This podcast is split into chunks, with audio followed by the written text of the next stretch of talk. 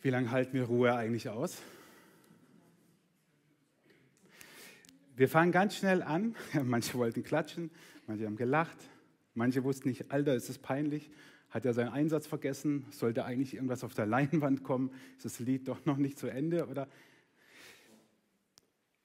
zumindest innerlich haben wir angefangen, uns zu bewegen, zu beschäftigen, uns zu fragen.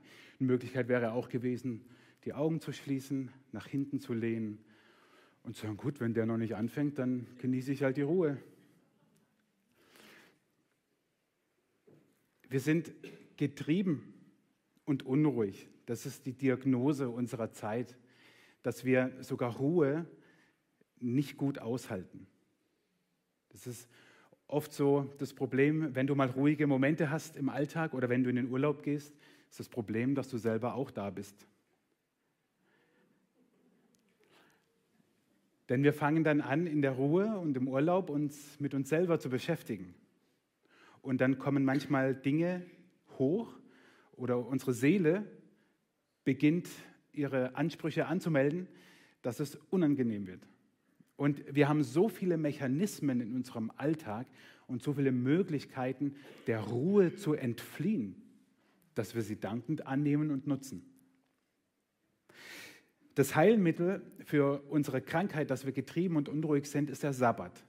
Und wir haben uns am letzten Sonntag diese erste Dimension des Sabbats angeschaut, nämlich das Aufhören, dass man am Sabbat mit Dingen aufhört. Und wir schauen uns heute die zweite Dimension an, und das ist die Ruhe, das Ausruhen. Aus der Mitte leben heißt, aus der Ruhe leben heißt, aus Jesus leben. Am Ende der Predigt hoffe ich, dass du diesen drei Schritt innerlich, wenn du es nicht jetzt schon kannst, mitgehen und nachvollziehen kannst. Warum dieses Wort, was wir oft so verwenden, dass wir nicht aus der Mitte leben, dass wir so um, umtriebig sind und unruhig sind, warum das unbedingt mit Ruhe und natürlich, sonst würde ich nicht hier stehen, vor allem mit Jesus zu tun hat, das hoffe ich, dass du diese, diesen Weg mitgehst. Wenn wir in die Ruhe kommen wollen, müssen wir Dinge lassen, wir müssen aufhören. Das haben wir letzten Sonntag schon gehört. Und es geht natürlich nicht nur um den Sabbat. Für viele von euch ist es der Sonntag, der Ruhetag in der Woche, aber für manch einen ist es ein anderer Tag. Es geht nicht nur um das Ausruhen an diesem Tag, sondern ganz generell um die Ruhe. Und ich möchte dir am Anfang, ich möchte nicht, ich gebe dir am Anfang einen Gedanken mit, kürze nicht an der falschen Stelle. In den letzten Wochen und Monaten habe hab ich immer wieder Menschen gehört, sei es direkt, sei es über ein paar Ecken, sei es im Fernsehen oder wo auch immer, die gesagt haben, ach, ihnen ist gerade alles zu viel. Und ich, wenn ich die Leute dann kenne, dann dachte ich, vor zwei Jahren, da sah dein Alltag, dein Kalender noch ganz anders aus und du hast nicht gesagt, dir ist alles zu viel. Wir haben durch zwei Jahre Pandemie ich bin äh, Laie, ich bin einfach nur Theologe, ich kann nichts anderes. Also ich bin nur Theologe. Also alles, wo ich mich zu anderen Dingen äußere, müsst ihr wissen, ich bin kein Experte. Ähm, und wenn ich jetzt über, über Physiologie und Soziologie rede, dann sind es meine Gedanken. Aber ich habe den Eindruck, dass wir in den letzten zwei Jahren eine Ruhe hatten, die teuflisch war. Denn es war eine Ruhe, die uns verordnet wurde soweit wäre es ja eigentlich gar nicht schlimm, aber die Vorzeichen waren schlecht. Es war eine Pandemie, das ist schon mal äh, immer schlecht, wenn du sozusagen Ruhe aufgrund etwas Schlechtem verordnet, verordnet bekommst. Und uns wurden Dinge genommen in dieser Ruhe, die lebenswichtig und elementar oder neudeutsch systemrelevant sind. Uns wurden Beziehungen genommen, uns wurden teilweise Gottesdienste, zumindest in präsentischer Form, genommen. Uns wurden viele Veranstaltungen genommen, die nicht nur als Gemeinde, auch denk mir, ich spiele, also wenn es mein Knie wieder mal mitmacht, in, bei den alten Herren in Stühlingen Fußball, konnten wir lange nicht spielen, ganz zu schweigen von Kindern, von Jugendlichen, was diese Pandemie mit ihnen gemacht hat. Das war keine Ruhe, über die wir heute reden. Das war etwas, was das Leben komplett durcheinander gebracht hat, vor allem unsere Seele, unser Innenleben. Und heute erlebe ich so oft, dass Menschen sagen, oh, es ist gerade so viel. Es ist, als ob jemand Burnout hatte, der aber noch nie brannte. Und das Problem ist, dass wir eine Ruhe hatten, die uns nicht gut getan hat. Und leider erlebe ich dann auch, und das ist dann eher so im, im direkten Kontext und Kontakt, dass Menschen an der Gemeinde kürzen. Ah, nee, ist gerade für mich nicht so dran in der Gemeinde. Ah, ist schwierig, mich da jetzt einzubringen, du ist gerade so viel. ja, du mich auch, denke ich dann manchmal. Natürlich nur leise. Was ich damit sagen will, ist, wir vergessen, dass Gottesdienstbesuch, ihr seid jetzt hier und ihr online auch, das ist wunderbar, aber auch Teil der Gemeinde zu sein, eine geistliche Dimension besitzt. Und wenn wir meinen, da zu kürzen an Dingen, die elementar sind für unseren Glauben, dann kürzen wir an der falschen Stelle. Du kannst es auch in deinem Privatleben ähm, weiterdenken, wenn du dort kürzt an Dingen, die dir gut tun oder mal gut taten, sei es Kontakte, Menschen, Freunde, wo du jetzt merkst, boah, eigentlich habe ich gar keinen Bock, den zu sehen. Aber warum? Weil deine Seele so durcheinander ist. Davon nochmal, ich bin kein äh, Psychotherapeut, aber davon bin ich zutiefst überzeugt, dass diese zwei Jahre Pandemie uns innerlich so durcheinander gebracht haben, dass wir Prioritäten verschoben haben. Deswegen kürze nicht an der falschen Stelle. Letztes, letzten Sonntag habe ich gesagt, aufhören bedeutet nicht zufällig sein lassen, sondern bewusst beenden. Und das Gleiche können wir über das Ausruhen sagen. Ausruhen heißt nicht einfach nur, ich lege mich jetzt halt mal hin, auch, aber ausruhen bedeutet, sich bewusst von Dingen zu verabschieden, bewusst eine Pause zu machen, bewusst zu schlafen, bewusst nach Mittagessen auf der Küchenbank rumlümmeln, wer eine Küchenbank heutzutage noch hat, ähm, bewusst sich dafür entscheiden. Und bevor wir in die Bibel eintauchen, will ich euch nur vier Gedanken mitgeben, die mir in der Beschäftigung mit dem Thema auf auf ganz, ich nenne es mal säkularer Weise, also in den Sozialwissenschaften und Verhaltensforschung begegnet ist, waren es einige Dinge, aber vier kamen immer wieder, warum man auch komplett ohne die Bibel sagen kann, dass Ruhe wichtig ist. Das erste ist, Ruhe sorgt dafür, dass wir wieder belastbar sind und Leistung bringen können. Natürlich hat die Wirtschaft daran ein Interesse, dass die Dinge laufen und deswegen ist Ruhe wichtig, damit man mehr arbeiten kann. Aber wir müssen es gar nicht überstrapazieren. Wir wissen das. Wenn wir ausgelaugt sind, ist irgendwann der Akku leer. Mein Sohn ist diesen Donnerstag morgens Minimarathon gelaufen in Tienen bei solchem Wetter und abends hat er noch Fußballtraining gehabt. So, abends war er müde. Ich konnte es überhaupt nicht verstehen. Soll ich nicht so anstellen, soll mal zwei Minimarathon laufen? Nein, natürlich war er K.O., der Akku war leer, ging nichts mehr. Ihr kennt es auch. Wenn man, wenn man sich körperlich betätigt, aber auch geistig intensiv bei etwas dran ist, irgendwann kann man nicht mehr. Das ist ganz normal. Ein zweiter Gedanke war, Ruhe ist Reduktion von Stress, logischerweise. Wie entsteht Stress? Stress entsteht doch dort, also negativer Stress, wo du Dinge noch machen musst, obwohl du sie nicht mehr machen kannst oder willst dann entsteht Stress. Oft sind es nicht die Dinge an sich, das ist dann eher Frust und Wut. Aber Stress entsteht dort, wo du nicht nur eigentlich, sondern wo du keine Kraft und keine Zeit mehr hast. Und wir sagen eigentlich, weil wir es doch noch reindrücken in unseren Alltag. Und in vielen dieser ähm, Forschungen, die ich gelesen habe, in, in, in solchen Berichten und Artikeln, ähm, war immer wieder davon die Rede, dass Ruhe Stress reduziert. Oh Wunder, habe ich gedacht. Also erzähl mir mehr, dass Wasser nass ist. Aber dann dachte ich, leben wir es? Ein dritter Gedanke, den fand ich interessant. Ruhe lässt das Gehirn wachsen. Und jetzt erinnert euch an letzten Sonntag. Ich habe euch gesagt, ähm, wenn das Smartphone nur im Raum ist, wie viel Prozent dümmer werden wir? Weiß es noch jemand? Danke. Vielen Dank, Blanca.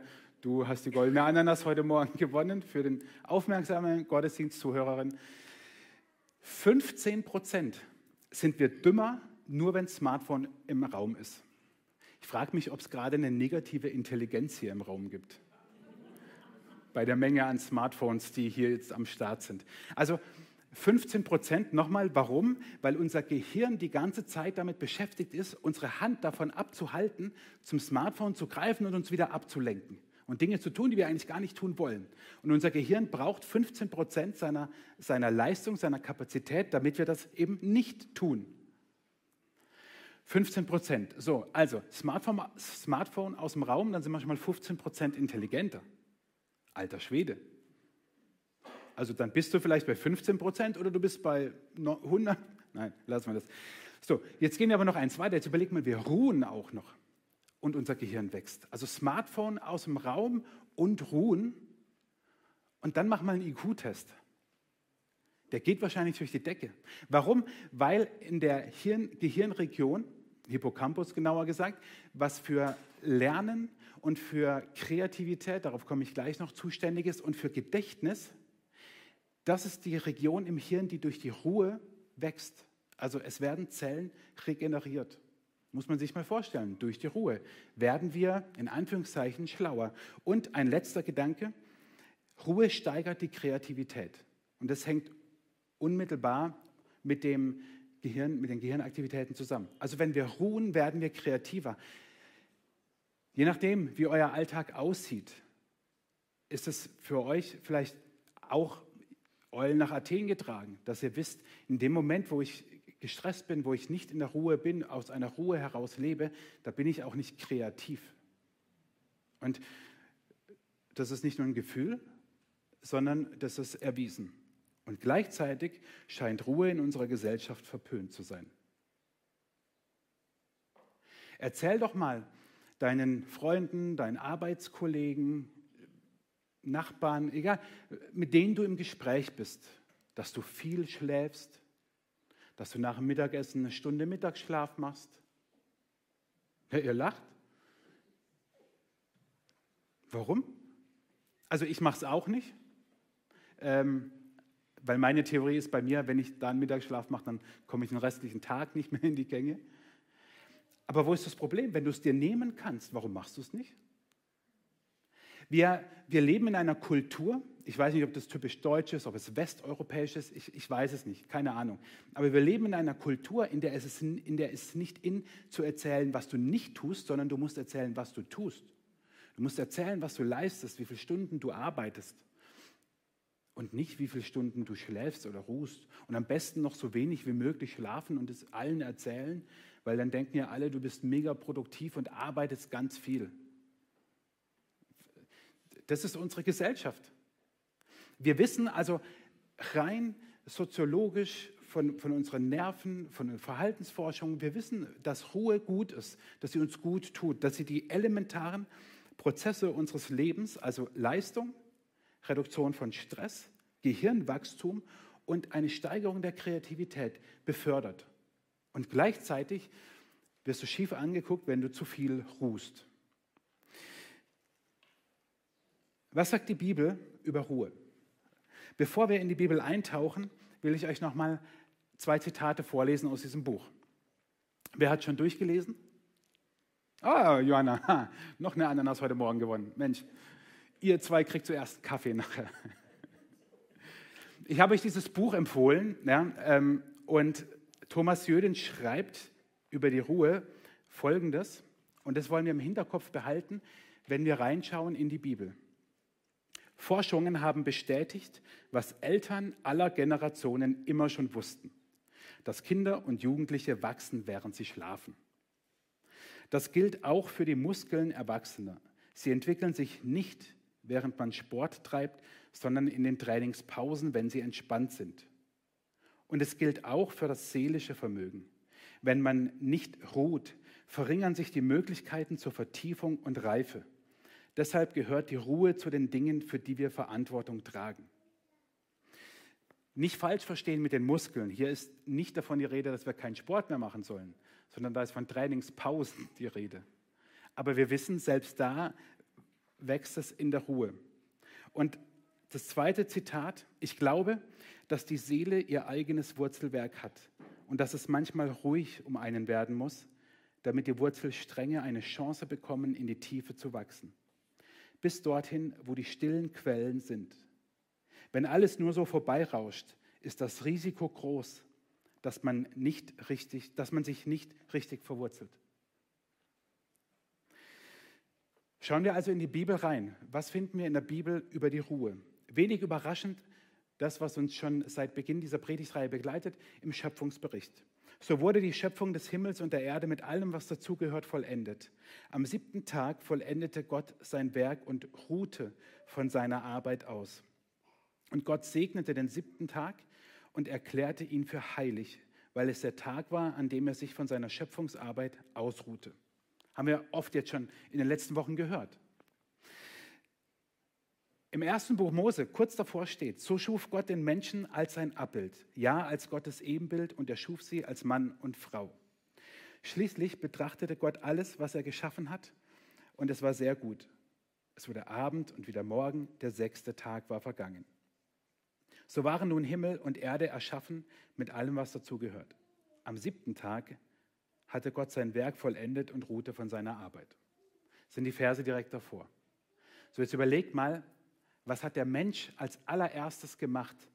Adam, als er geschaffen wurde. Das allererste, was Adam gemacht hat, war, dass er den Sabbat feierte. Der hat nicht gearbeitet. Erstes Vergnügen, dann die Arbeit.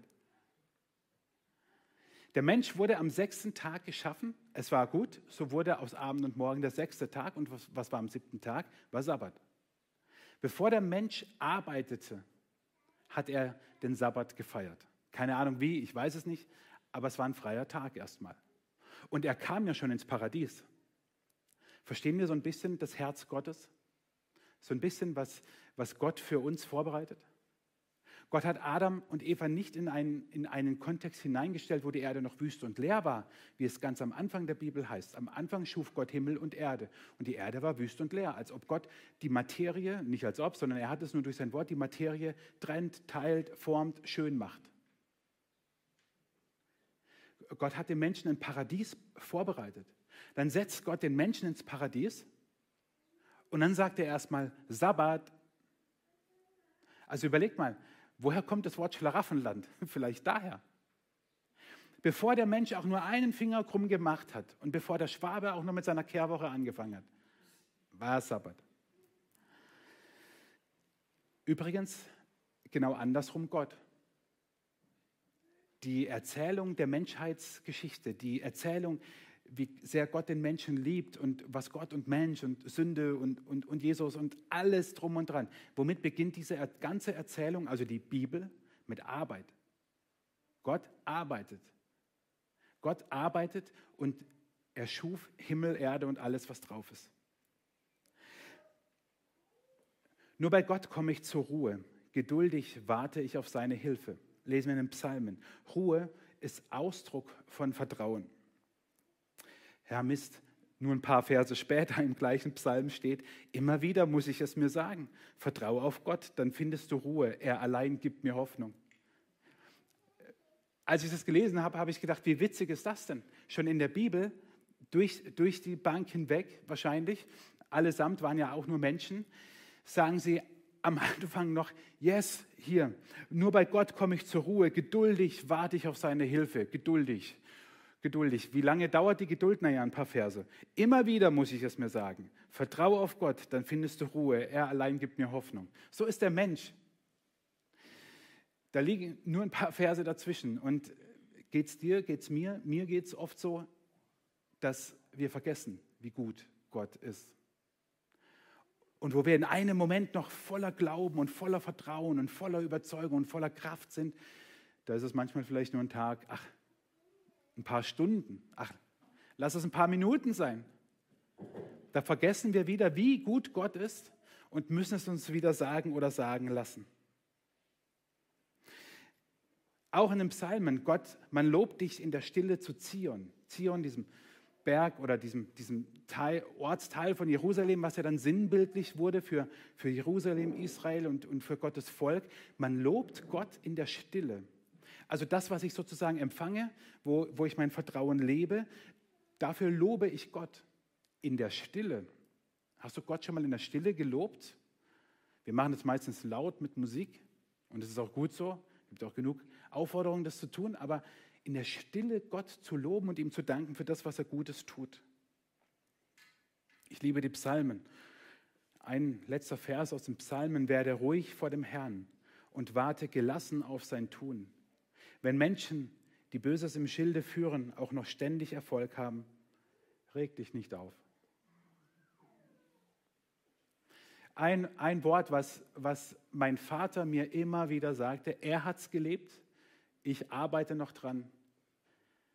Ruhe bewahren, Ruhe ausstrahlen. Manchmal wurde ich aggressiv, als er mir das gesagt hat. Innerlich. Da war nichts mit Ruhe. Weil es immer in den Momenten war, wo ich natürlich unruhig war, wo ich, wo ich gerade nicht Ruhe ausstrahle und wo ich auch keinen Bock hatte auf Ruhe bewahren, sondern wo ich, sage ich jetzt nicht, also wo ich auf jeden Fall nicht für Ruhe zu haben war. Das sagte immer David. Ruhe bewahren, Ruhe ausstrahlen. Ich glaube, wenn ein Mensch keine Beruhigungspillen brauchte, dann war es mein Vater. Er lebte so eine Ruhe, wie ich sie mir manchmal wirklich wünschte. Und ich arbeite daran. Aber genau das lesen wir hier im Psalm. Werde ruhig vor dem Herrn und warte gelassen auf sein Tun. Hey, wer von euch kann sagen, ich kann es nicht immer sagen, wer von euch kann sagen, dass er immer gelassen wartet auf das, was Gott tut? Hey, um uns herum und wir haben Menschen heute Morgen bei uns im Gottesdienst, die sind geflohen, weil es Krieg ist und sind hierher gekommen. Wir erleben die Welt als eine andere Welt. Wir, wir erleben so viel um uns herum. Die letzten zwei Jahre Pandemie, jetzt der Krieg und dann noch unsere ganz persönlichen Schicksalsschläge. Und dann kommt da so einer daher und sagt, warte gelassen auf sein Tun. So viel Spaß. Eigentlich, eigentlich könnte ich hier aufhören weil ich lebe das viel zu selten. Ich warte nicht gelassen auf Gottes Tun, sondern ich meine oft selber die Dinge in die Hand zu nehmen. Und für mich der größte, die, die größte, der größte Ausdruck dafür und die Überspitzung ist dann Ruhe bewahren statt Panik verbreiten. Und es ist einer meiner Lieblingsbibelverse. Ihr kennt ihn, 2. Mose 14, Vers 14. Der Herr selbst wird für euch kämpfen. Bleibt ganz ruhig. Und die Situation, war diese hier. Das Volk Israel in der Wüste, ausgezogen aus Ägypten, vor ihnen ein Meer, hinter ihnen kommen die Ägypter, die sie umbringen wollen, die sie töten wollen. Sie sehen schon die Staubwolken am Horizont und vor ihnen ein Meer. Wir heute sitzen da und sagen, oh, langweilig. Jetzt kommt Mose, hebt da mal einen Stab, dann Wasser zur Seite und so und dann gehen die durch und Wasser wieder weg und Ägypter tot. Also gut, ihr findet es faszinierend. Wahnsinn, habt ihr noch nicht davon gehört? Die haben nichts davon gehört. Die standen vor dem Meer und hinter ihnen die Ägypter und die wussten nicht, was wir heute wissen, dass Mose jetzt gleich den Stab hebt und die Wellen sich zur Seite schieben und ihr könnt durchmarschieren und Gott rettet euch durch ein Wunder. Wir sitzen heute Morgen hier, wenn du die Bibel schon öfters gelesen hast oder zumindest diese Stelle und sagst, Alter, erzähl mir mal was Neues. Ja, das Neue ist warte gelassen auf Gottes Tun. komm, mach. Also wenn du sagst, hier komm, erzähl was Neues, ich kenne die ganzen biblischen Geschichten, ich kann die Bibel rückwärts aufsagen, ja, super. Und wartest du jeden Tag gelassen auf Gottes tun? Äh, nein. also so die Entfernung von hier zu hier, ne, die ist ja nicht lang. Also, was ist das? Keine Ahnung, 40 Zentimeter, weiß der Geier, 30, keine Ahnung. Also vom, vom Wissen zum Herz, vom Verstehen zum Leben sind es ein paar Zentimeter, aber im Alltag scheinbar die Welt. Und die Menschen hier haben erlebt, dass Gott zu seinem Wort steht. Das Meer wurde geteilt und, und, und. Aber provokant ist doch diese Aussage, dass, dass Gott zu Mose sagt, sagt dem Volk, der Herr selbst wird für euch kämpfen. Bleibt ganz ruhig. Ich weiß nicht, also wer von den Israeliten dann gesagt hat, ach so, ja dann bleibe ich jetzt ruhig. Ach, Mose, sag's doch gleich, Mann. Und ich hatte schon Angst um mein Leben. Ich dachte, ich muss jetzt wählen zwischen ertrinken und niedergestochen zu werden. Aber ruhig bleiben, darauf bin ich nicht gekommen. Danke, Mose. Also ich glaube, die Situation war eine andere. Aber ich sage dir eins, wer in der Ruhe sein Vertrauen zu Gott stärkt, wird beides nicht verlieren. Weder die Ruhe noch das Vertrauen. Wer in der Ruhe sein Vertrauen zu Gott stärkt, wird beides nicht verlieren. Und wir erleben das und sehen das, wie Jesus lebt. Jesus aber zog sich immer wieder in die Einsamkeit zurück, um zu beten. Immer wieder, immer wieder suchte Jesus die Einsamkeit und ich interpretiere damit auch die Stille, die Ruhe. Er, er suchte es. Scharenweise kamen die Menschen, um ihn zu hören und sich von ihren Krankheiten heilen zu lassen. Das ist der Vers davor. Die Menschen kommen, also Jesus sozusagen auf der Erfolgswelle, boah, Heilung ohne Ende, mega, ich kann jetzt hier, boah, und alle geheilt und Chaka und was weiß ich was. Und Jesus zog sich wieder in die Einsamkeit zurück, um zu beten.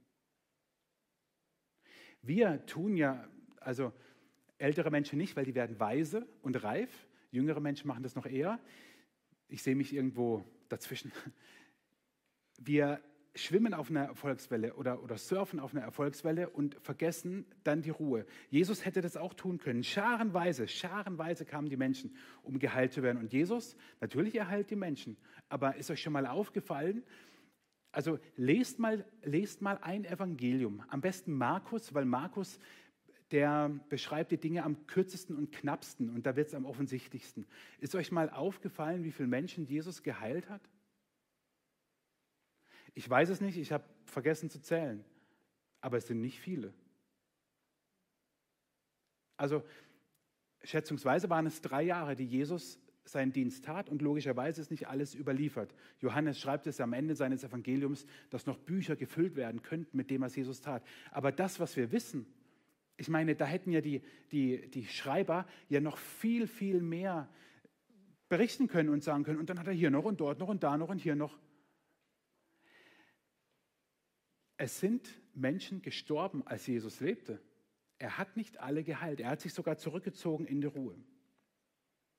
Und einmal sandte er seine Jünger aus und hat zu ihnen gesagt, treibt Dämonen aus, heilt Menschen, predigt ihnen, dass sie umkehren sollen. Und dann kamen die Jünger zurück und haben wahrscheinlich erzählt, was sie alles erlebt haben. Und dann sagt Jesus, kommt jetzt mit ihr allein. Wir suchen einen ruhigen Platz, damit ihr euch ausruhen könnt. Denn es war ein ständiges Kommen und Gehen, sodass sie nicht einmal Zeit zum Essen hatten. Diese Momente kennt Vielleicht jeder von uns. Und wir sagen das manchmal ganz schnell, boah, ich komme ich komm nicht mal richtig zum Essen heute. Ich, ich komme nicht mal richtig, äh, ganz alltägliche Dinge zu tun. Setz ein, was du willst. Es gibt manchmal solche Tage. Und dann bitte erinnere dich daran. Dann sagt Jesus nämlich zu seinen Jüngern, kommt mit, komm, wir gehen jetzt erstmal irgendwo hin, so, wo es ruhig ist.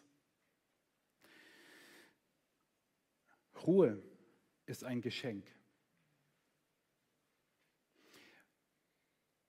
Und als ob Gott uns sagen wollte, wie wichtig Ruhe ist, vergleicht er Ruhe mit etwas, ich würde sagen, geistlich gesehen kann man dem keinen höheren Wert beimessen.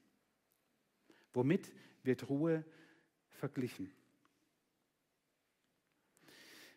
Nicht laut antworten, ihr daheim könnt es, ich höre es nicht. Womit wird Ruhe verglichen? Was ist das Höchste, womit man Ruhe vergleichen könnte in der Bibel? Ich nehme euch mit am Ende in eine, in eine Begebenheit aus dem Alten Testament, die dann bis ins Neue Testament hineinreicht, womit die Ruhe verglichen wird.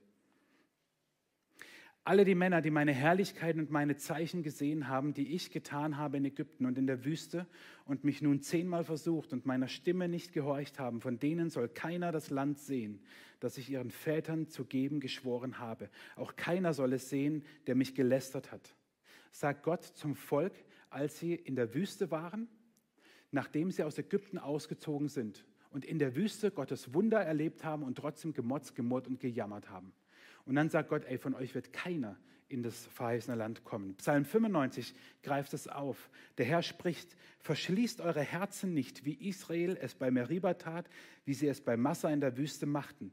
Dort haben eure Vorfahren meine Geduld auf die Probe gestellt. Sie haben meinen Zorn herausgefordert, obwohl sie meine Taten gesehen haben. 40 Jahre lang war ich zornig auf sie und sprach, sie sind ein Volk, dessen Herz sich von mir abkehrt und sie weigern sich zu tun, was ich ihnen sage. Deshalb schwor ich in meinem Zorn, niemals werden sie meine Ruhe finden. Ja, jetzt kommt er mit Zorn daher. Ich wollte doch so, Jesus hat dich lieb hören heute Morgen. Das ist Gott genauso. Gott war zornig auf sein Volk, weil sie seine Segnungen abgelehnt haben, weil sie gemotzt haben, gejammert haben, gesagt haben, ja, wir kriegen übernatürlich Essen, ja, wir kriegen übernatürlich Trinken, ja, du bewahrst uns vor den Feinden, ja, wir sind noch nicht tot, aber der KSC hat trotzdem verloren. Sie haben sich über Kleinigkeiten aufgeregt. Und Gott sagt, okay, okay, dann dürft ihr nicht ins Land. Und dann kommt ihr nicht in die Ruhe. Und dann lesen wir im Hebräerbrief Folgendes. Deshalb müssen wir alles daran setzen, dass keiner von uns das Ziel verfehlt. Denn Gottes Zusage, uns seine Ruhe zu schenken, ist noch nicht erfüllt. Gottes Volk erwartet also bis heute die Zeit der Ruhe, den wahren Sabbat. Wer zu dieser Ruhe gefunden hat, wird von aller seiner Arbeit ausruhen können, so wie Gott am siebten Schöpfungstag von seinen Werken ruhte.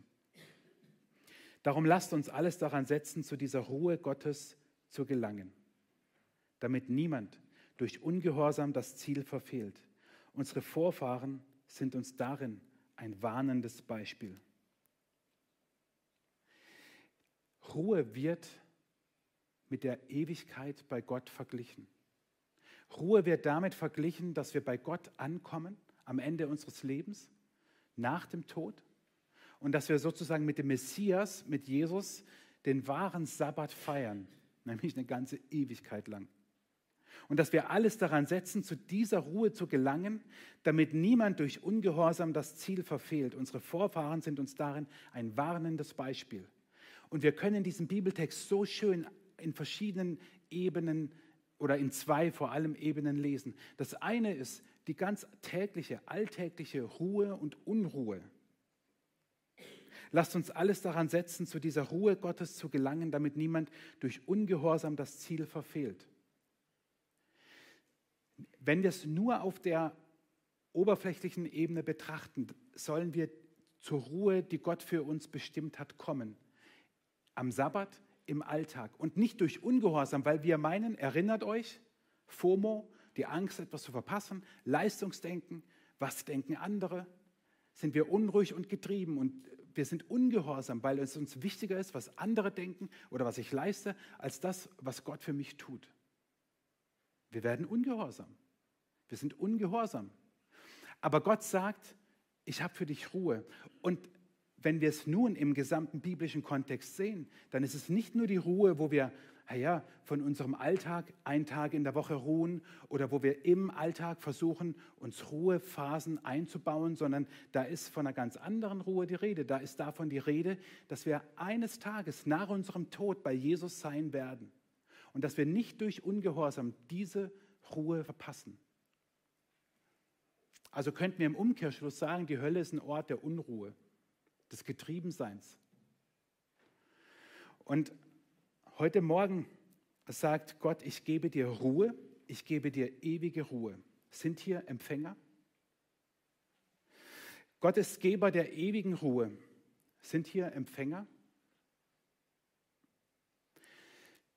Heute Morgen lade ich dich ein, nicht nur darüber nachzudenken, wie du deinen Sabbat gestalten kannst und deine Ruhe in den Alltag oder in den Wochenrhythmus einbauen kannst, ich lade dich dazu ein, auf die Ewigkeit hinzudenken und zu sagen, ich will diese Ruhe, ich will diesen wahren Sabbat feiern. Und das geschieht nur über Jesus. Das geschieht nur darüber, dass wir seinen Tod am Kreuz für uns annehmen. Und ich frage dich, lebst du das wirklich? Lebst du aus dieser Gnade, dass Jesus für dich gestorben ist, dass er auferstanden ist? Oder rödelst du noch rum, auch geistlich? Es ist, Ruhe ist ein Geschenk, auch diese ewige Ruhe. Es braucht nur den Glauben. Jesus sagt, kommt alle her zu mir, die ihr müde seid und schwere Lasten tragt. Ich will euch Ruhe schenken. Nehmt mein Joch auf euch. Ich will euch lehren, denn ich bin demütig und freundlich und eure Seele wird bei mir zur Ruhe kommen. Denn mein Joch passt euch genau und die Last, die ich euch auflege, ist leicht. Nur damit wir dieses Wort verstehen, ich mache es in aller Kürze, mit dem Joch ist damals davon die Rede gewesen, wie die Bibel, das Alte Testament, das Neue Testament gab es ja noch nicht, wie die Heiligen Schriften ausgelegt, interpretiert und dann gelebt werden. Das nannte man das Joch. Das Joch eines Rabbis war, wie er die Bibel auslegt sozusagen, wie er die, das damals, das, was wir heute Altes Testament nennen, die biblischen Schriften, wie er sie auslegt Wenn er jetzt ein Buch schreiben würde, zum Beispiel, ich lege die heiligen Schriften aus, schreibt es in ein Buch, dann ist dieses Buch das Joch des Rabbis XY. Damit, das ist ein Joch. Und Jesus sagt, meine Art zu leben, so wie ich selbst als Wort Gottes das Wort Gottes bin und interpretiere, das ist leicht. Das legt dir keine Last auf. Deine Seele wird zur Ruhe kommen. Und ich bitte dich heute Morgen, entscheide dich für Jesus und entscheide dich, mehr zu ruhen.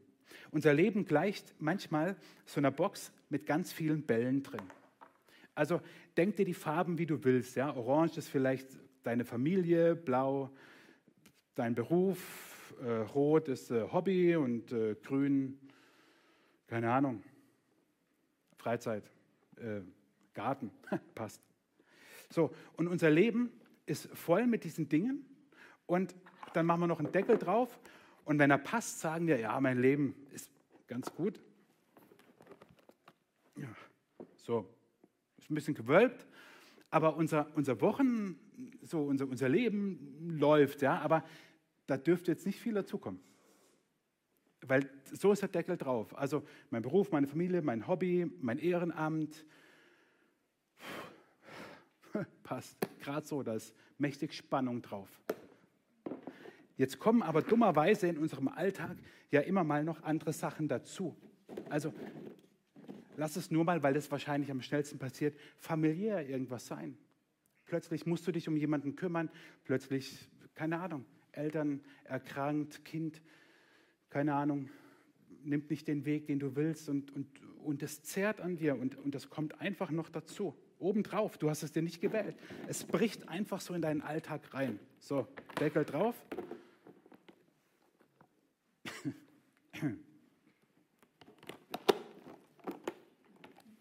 Der geht nicht drauf.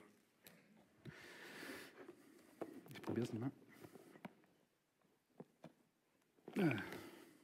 Passt nicht. Und das sind die Momente, die wir erleben als Stress. Was war das Problem? Dass plötzlich etwas dazu kam, war nicht das Problem. Das Problem war,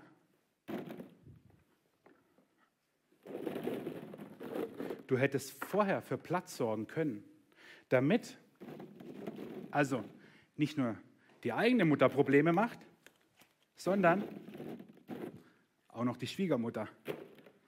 Und die macht ja immer mehr Probleme. Und die bucklige Verwandtschaft, die wollen jetzt plötzlich was von dir. Meistens Geld. Ja, ist, ja, ist ja wurscht, ihr wisst, was ich meine. So, passen alle noch rein, Deckel drauf, zu. Kannst Herausforderungen annehmen. Warum? Weil du hast davor gesorgt, dass du ruhst. Du hast davor gesorgt, dass in, deinem, in deiner Woche, in deinem Alltag, mach es ganz praktisch, wie es für dich passt, genug Platz war, dass du für Herausforderungen gewappnet warst.